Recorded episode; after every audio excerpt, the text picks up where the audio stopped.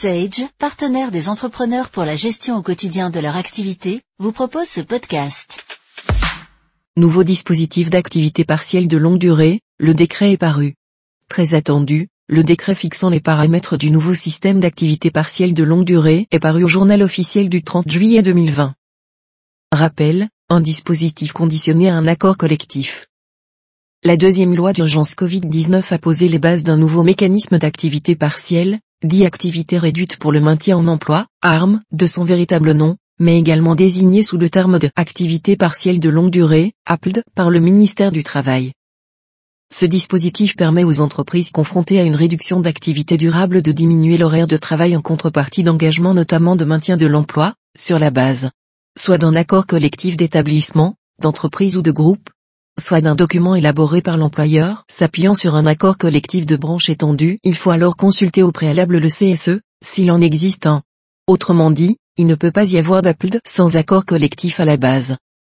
L'accord d'établissement, d'entreprise ou de groupe ou le document de l'employeur doit en outre être validé, accord ou homologué, document de l'employeur, par l'administration.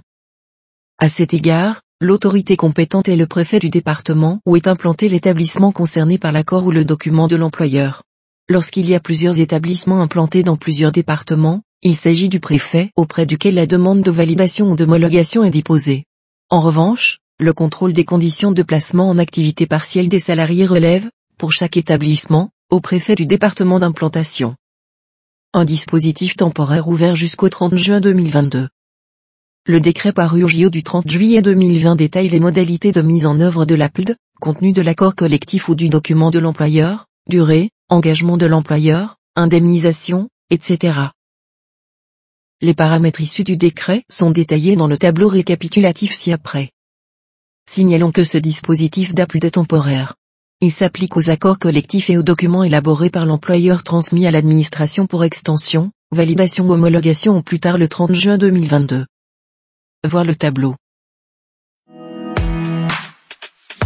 Accompagnez la gestion de votre capital humain avec les solutions Sage Business Cloud. En savoir plus sur sage.fr.